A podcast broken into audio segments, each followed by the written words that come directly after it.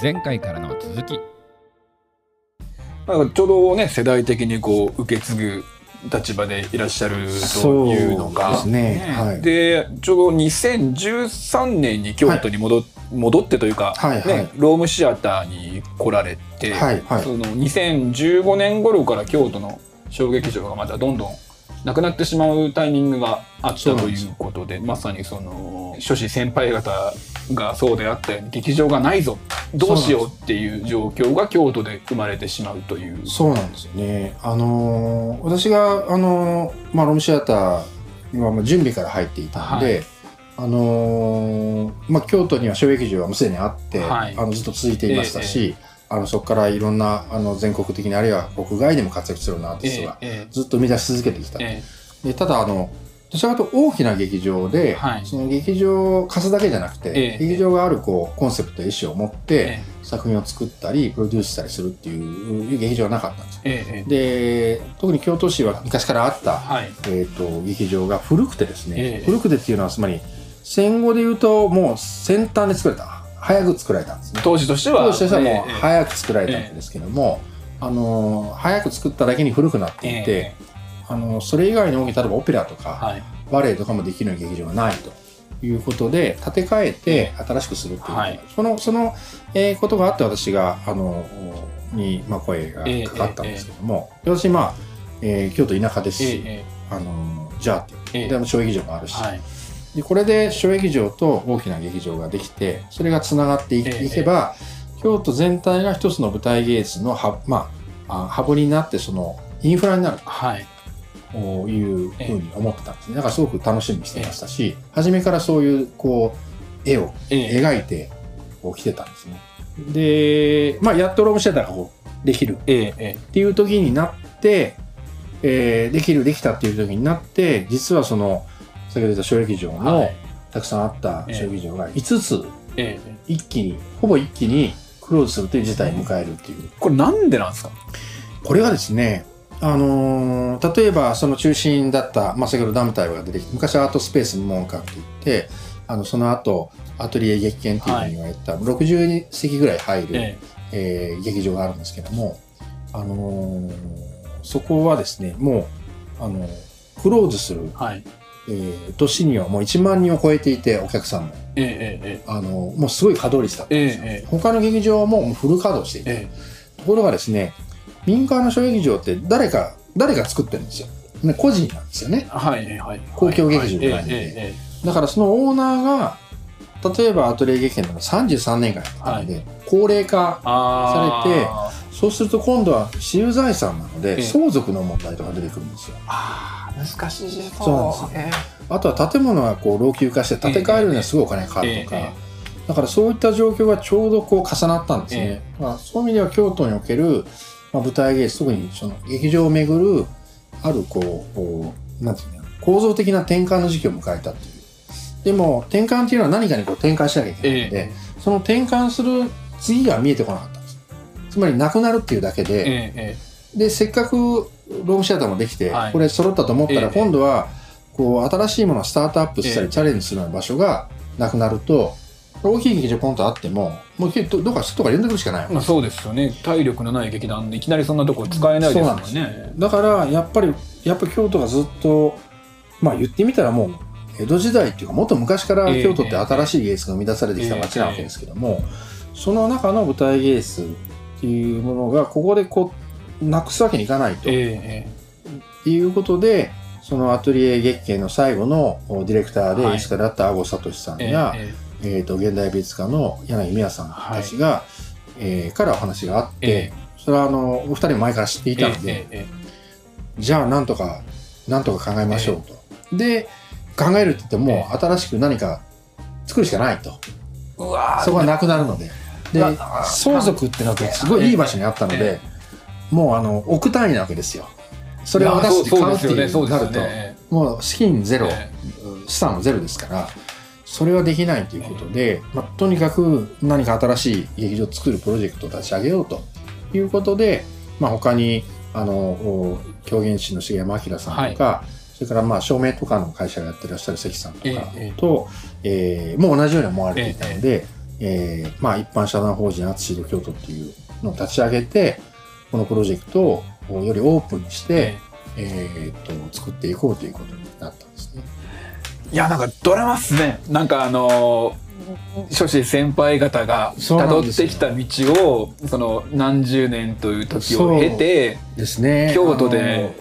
やるわけじゃないですか。本当にそうですね。なんか、おそらくこう、まあ、えっ、と、劇場を作る、民間の劇場で、はいえーそういう支援をしてもらったりとか、寄付してもらったりする劇場はあると思うんですけども、大抵はこう、会社が、もともと会社があってそこが作る。サントリーホールとか、ええはいはいはい。よく聞きますねなんか会社が作ったり、えー個人が作ったりすることあるんですけども、全くゼロから、まあ、全てその公的支援に頼らずに、え。お金を集めて作るっていう、でしかもまあ劇場認可を取る劇場っていうことで言うと、私知る限りではあの規模で言うとその廃座劇場以来じゃないかなと思うんですようわだかつながってる。ら、まあ、そんなことになるとはもちろん思ってないですし、まあ、正直なところ大変なので。いや大変です。あのどう考えても大変ですよね。で誰に聞いても大体業界の人たちはまあ無謀というかその無理、ええええええ。その劇場を作るっていうこと自体がやっぱり難しいので、だったんですけども、えでもなくなっちゃいけないっていう確信は今メンバーにみんなあったんですね。えええええでそれはあのおそらく京都の舞台芸術に関わる演劇とかダンスに関わる人たちは、まあ、みんな思っていてで、まあ、思いという意味では確信があったんですね、ええやんなきゃいけないだろうという、なくしてはいけないっていう確信があったんですけども、あのなかなかその作るための覚悟を持つには大変えいやそうですよ。だったんですね。お金集めたら返すなりなんなりしていかなきゃいけない。ですもそうなんですよ。だからあのーまあ正直なメンバーはみんなそうですし、ええ。それぞれ仕事もありますし、あのーこういろいろちょっと見積もってみると、はえらいお金かかるなっていうのがだんだん分かってきて でしかも最初にこうあったのは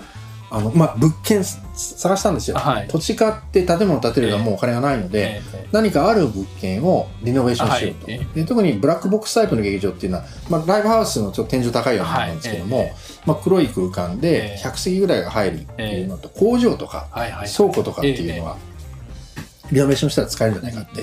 もう本当に京都市内いっぱい探したんですけどなかなかなくて、うん。やっと見つけたのが今ある東九条にあるその知り合いの不動産ええ会社が持っていた倉庫だったんですね。はい。だからもうこれ逃したら後ないなっていうのがあったんで、もうこれしかないと思って、で最初はもうあの黒く塗ればできると思ったんですよ。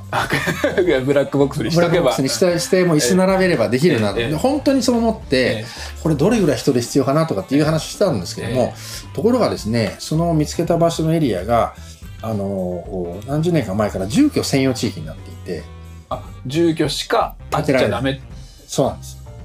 でやっても飲食。あ喫茶店とかあええええができる、えでも初めはじゃあ飲食で許可を取って、まあ、ライブハウスとかって飲食で取るんですけども、って思って話したらいやこれ羽生さんどう考えても劇場ですよねって。え もうごまかしようがないぐらいの。サイズなんで、えでどうしたらいいですかっていうことを、まあ、そう市に相談したところ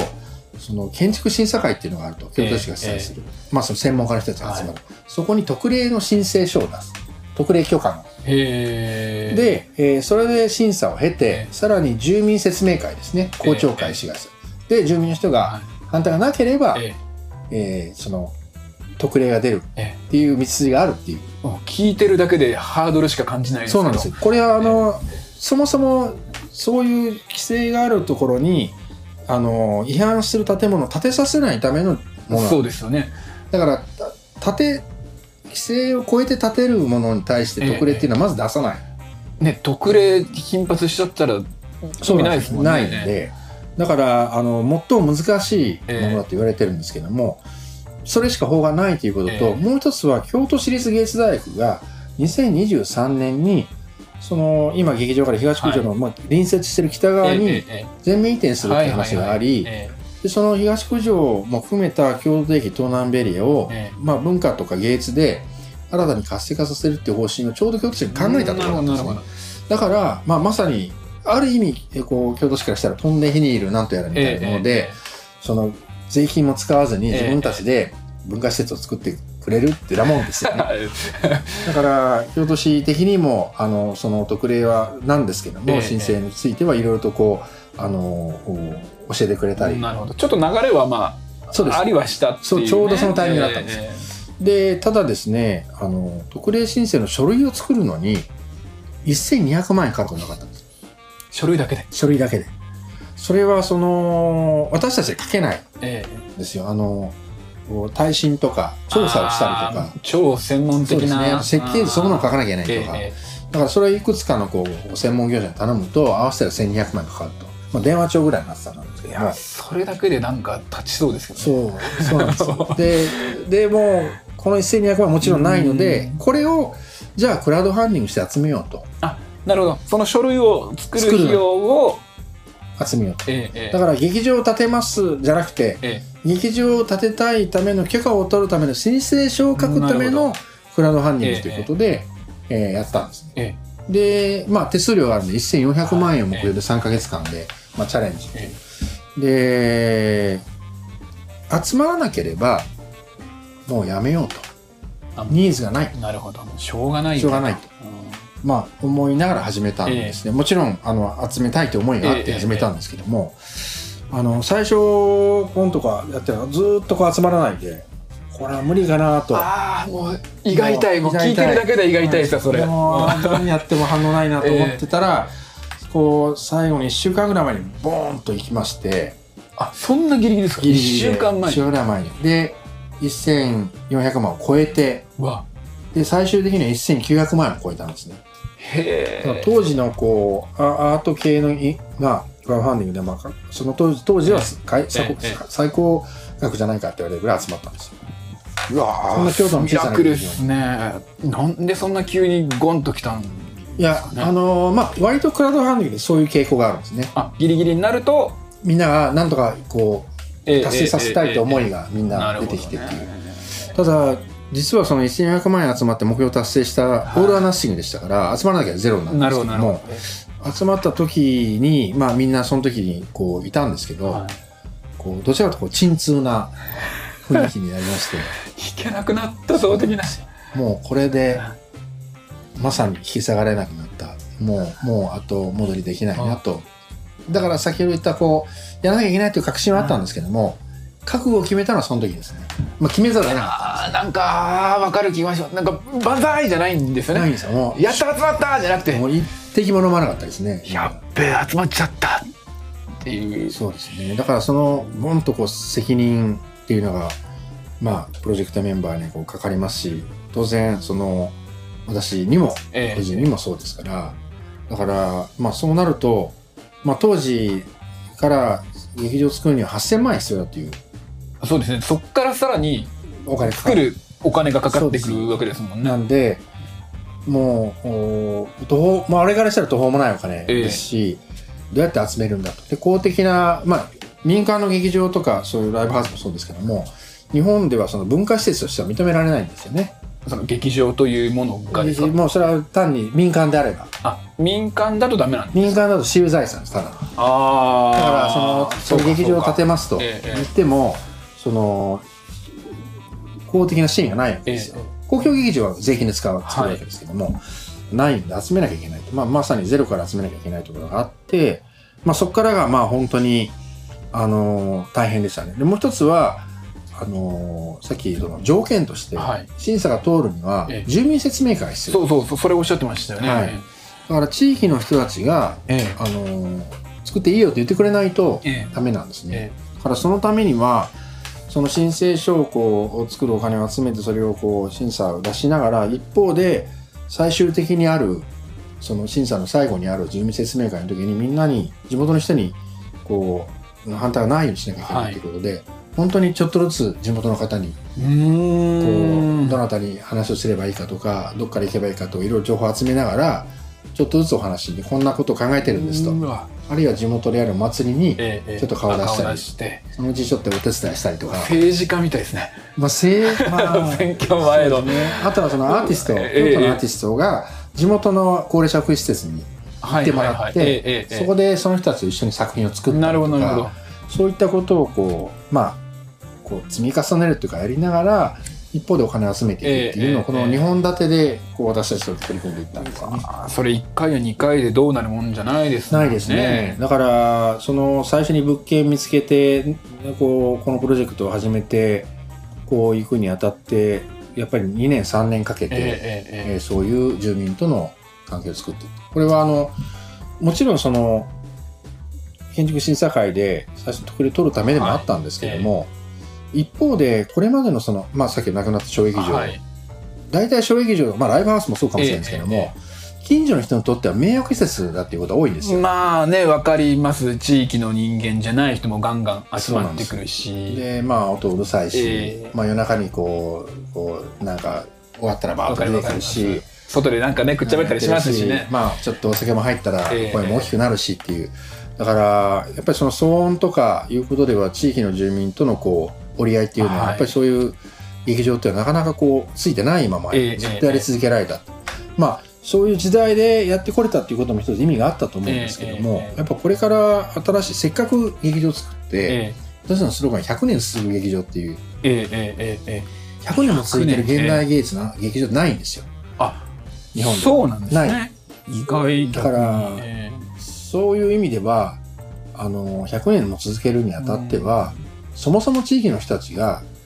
あの認めてくれてないと。えいやそうですね。その以前のようにその劇場のオーナーさんが個人的にその地域の方と知り合いでとかじゃなくじゃなくてね。そのものが。そのものそのものの存在が。えこれは私が松本の劇場に行った時にそれも感じたのは松本もその建てるにあたってはすごくお金もかかったしえ、え。あのーこう反対運動も起こったりで結局反対派の人たちがおっしゃっええたその候補が市長になったりとかっていうことがあって、大変なタイミングで行ったんですけどもやっぱりその生まれたばかりの劇場できたばかりの劇場が、その地域の人に歓迎されてないっていうのは、やっぱり本当にこう悲しいというか私全国の劇場をずっと回った時に、え。やっぱ悲しい人生を送っ寂しい人生を送っている劇場たくさん見てきたんですよ。えあげ劇場劇場の人生ですね。人生。はいはい何かおそらくできた時に華やかに生まれたのに、うんなんかそのうちあんまり使われなくなったりとか予算減らされたりとかっていうことの中で、だからそれじゃいけないなと、ええやっぱり劇場っていうのは何か劇場もやっぱり人格を持って、はい。人格が地域にこう育っていく。劇場の人格。ですね。で近所の人がこう、ええちょっとねあるじゃないですか。いたずらする子供におじちゃんに怒られるとか、はいはいはい。えええおばちゃんに怒られるとか、えいうことをこうされながら育っていって大人になるってえいうか、うん。でその地域になくてはならない。その存在っていうかいうふうになっていくっていうにはやっぱり劇場をこう人格として考えた時に新しくできる劇場もその新しく地域に生まれたえ一つのこう赤ちゃんだったえり人格として近所の人に見てもらっていかなきゃいけないなっていうのはあのすごく思ったんですね。あでもなんかちょっとわかるというかその劇その劇場の中で当然いろんな公演が行われるわけですけどその公演ごとに興味があるかどうかじゃなくってその劇場そのものにすごい馴染みがあるから、どんな公演かわからんけどとりあえず行ってみようみたいな、はいはいそういうそのお客様の動線があると、はい。まあ、我々のやる側の人間からすると全くその想定してなかったところからお客様も来ていただけるしっていうのも非常にありがたい話ですね。そういうのって。なんかそういうただミニシアターもそうですよね。はいはいはいはい。あのー大きなこう、あのー映画館じゃなくて、小さな、えねええ。ミニシアターは京都もいくつかありますけども、いろんなものがかかっててもうロードショーになってないがかかってるけども、まああそこの映画館でやってるものはなんかいつ行っても大体面白いから、まあ、よくわからないけど見に行くわかります。映画館ファンっていますよね。ね。南海岸大好きそうですねみたいに人ってい出まますす大好きみねたいな。だから、やっぱあれはちゃんとそれぞれの劇場に、えあの、そういうプロデューサーがいて、ええええこう、劇場のこう人格を作ってるわけですよね。ええどういうふうになものをプログラムしていくかっていうだからこう見えてきてる。えええまあ、そういう関係性を作っていくためにも、やっぱり地域との関係っていうのはすごく大事だし、これからも大事だなと思います。ままあ、おかげさまで、その後、まあ、総事業費でいうと2億円の膨れ上がり、膨れ上がりましたね。もうね、あの、ホテル建設ラッシュと、はいはい。それと、し当時災害が結構あったので、ええ材料費上がったりとかいう中の建築だったので、とにかくどんどんどんどんこう建築費が膨れ上がって、え大丈夫です途中で感覚麻痺しませんえっとね、あのー、舞した、舞したって言い方はよくないかもしれないですけども、えあのー、誰と会ってもお金の話してましたね。もう頭がそれでいっぱいに。飲みに行っても、なんか行っても、会う人会う人にお金の話してました。い。やー恐ろしい。よくされましたね。いやでもこれはあの、さっきの、こう、確信と覚悟があると、うん。あのー、なんていうか、お金の話すること、つまりそれは僕のためじゃなくて、新しい劇場をみんなで作ろうとしているプロジェクトの話をしている。んなるほど。ですね。だから、払った人もええそれに参加してもらえるわけで、あのきっとそのなんかそのこれに協力してくれたら喜んでもらえるっていう思いもあったし、意味があると思ったので遠慮することがなくなりましたね。そのお金の話するのに。あのーだから今度はそのあまりにもするもんなので、例えばこうよく行くこうお店のマスターが、えはい。こうメッメッセンジャーとかはいはい。連絡があって、えええなんかあの今お金持ってそうな人が来てるけど リークが。みたいな。あなるほど。行く？行くみたいな。で行って、ええ行ってどうですか？行ってまたその話するんですよ。え。で、マスターがちょっと振り入れてくれてるので、ああ紹介するよ紹介しました彼み今なんか、あのええ。みんなと劇場作作ろうとしてるんだよみたいな。え。あ、そうなんです。とか言って。でもう、えその話をするわけですよえ。で、そこで、まあ、あの、面白がってくれるええと、えじゃあ、あの、ちょっとまた改めて。次回へと続きます